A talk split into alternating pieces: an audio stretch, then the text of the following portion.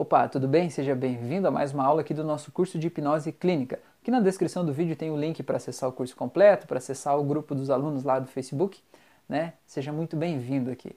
Agora, nessa aula, eu vou falar justamente sobre sugestões pós-hipnóticas. O que, que são sugestões pós-hipnóticas? São sugestões de coisas que vão acontecer depois da hipnose depois do momento do transe formal ali da hipnose, né? Então, por exemplo, quando a pessoa está lá no estado de transe e quando você vai trazer a pessoa do estado de transe, você diz assim, em algum momento eu vou contar de 1 até 7 e quando chegar no 7 você vai poder abrir os olhos se sentindo muito bem. Isso é uma sugestão pós-hipnótica, ou seja, depois da hipnose, depois que ela abrir os olhos, ela vai estar se sentindo muito bem. É uma sugestão que você plantou lá e que você quer que ela se sinta bem. Né? Isso é uma sugestão pós-hipnótica abuse das sugestões pós-hipnóticas positivas que vão ajudar a pessoa a engatilhando aquelas sensações positivas ao longo do dia dela, né? Então, tem sugestões, por exemplo, assim, cada vez que você se olha no espelho, você se sente mais e mais empoderado, você se sente mais e mais bonito. Por quê? Porque olhar no espelho é uma coisa que a pessoa vai fazer todos os dias. Então, se, por exemplo, o problema da pessoa é de autoestima, você já tratou as questões lá, né? Aqui nas sugestões pós-hipnóticas é o final da sessão, né? Você já tratou o que causa isso, você já desativou os gatilhos do dia a dia, por que não colocar gatilhos positivos, né? Que seriam as sugestões. Então, cada vez que ela olhar no espelho, ela vai se sentir mais e mais empoderada, mais e mais feliz, porque é uma coisa que ela vai fazer naturalmente depois da hipnose, por que não? Fazer com que isso seja uma coisa boa para ela, né? Então, vamos achar outras sugestões pós-hipnóticas.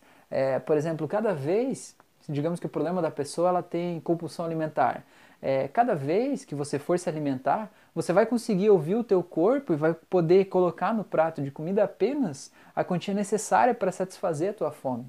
Você vai conseguir ouvir o teu corpo para você para você conseguir perceber os sinais sutis que ele te dá de que ele já está satisfeito e você vai conseguir respeitar o teu corpo. Porque isso são sugestões que você está colocando de como ele vai se comportar, coisas que vão acontecer depois da hipnose. Então abuse disso, sabe? Sugestões pós-hipnóticas. Tem muito vídeo de auto-hipnose no YouTube que são só sugestões. Sugestões, basicamente isso, né? Tem vários assim, ah, reprograme o seu subconsciente enquanto você está dormindo é só sugestões. A pessoa coloca o fone lá e diz assim: você é o máximo, você é lindo, você é inteligente, você é poderoso, você é não sei o que lá. Só que assim, esses coisas, é, é, esse tipo de áudio, ele vai criando sugestões. Você né, vai recebendo essas sugestões e ele vai, digamos, te fazendo acreditar nisso. Né? O objetivo, né, a ideia é essa, que você vai acreditando naquilo que vai sendo dito. Mas a sugestão pós-hipnótica que eu dou aqui, que eu digo nesse momento, não é só você é lindo. É assim, a partir de hoje você vai perceber a cada dia mais que você é lindo. Entende? A partir de hoje é uma coisa que vai criar um, um contexto, né, momentos para a pessoa perceber.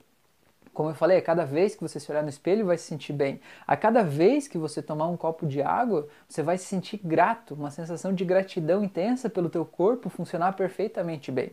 Sabe, copo de água é uma coisa que a pessoa vai tomar a vida inteira, né? Então, por que não associar aquilo a uma memória boa, né? A cada vez que você, sei lá, tomar um café ou um chá, você vai se lembrar do quanto você é especial para as pessoas que convivem com você.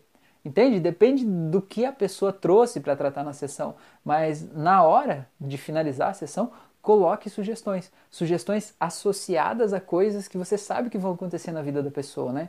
Até, por exemplo, se a pessoa te trouxe uma situação de, ah, toda vez que ela vê uma pessoa X lá, ela se sente mal, é legal você fazer, por exemplo, do chocolate Godiva para dessensibilizar a imagem mental que ela tem da pessoa X, claro, e aqui no final você puxa de volta essa situação e diz assim: e a partir de hoje, cada vez que você vê a pessoa X, você vai se sentir mais e mais grato lembrando que você passou por esse momento e que essa pessoa está aí para te ajudar a melhorar, evoluir. Ou cada vez que você vê a pessoa X, você vai se sentir feliz e vai dar um sorriso de, de, de sei lá, de felicidade em relação ao mundo.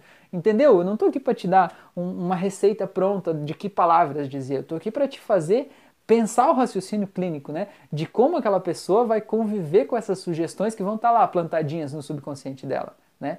É, a hipnose também é sugestão. Tem pessoas que criticam a hipnose e dizem que ela é só sugestão. E eu digo que ela não é só sugestão. Se você está aqui na aula, sei lá, depois da aula 30, já deve ser 32, sei lá. Se você está aqui e acha que hipnose é só sugestão, então não adiantou nada você ter vindo fazer esse curso, nem, nem perca o resto do teu tempo, porque você não entendeu nada. Mas a hipnose não é só sugestão, mas ela é sugestão também. Então use as sugestões e faça a pessoa se sentir melhor, né? Associe isso a outras coisas. Beleza, pessoas?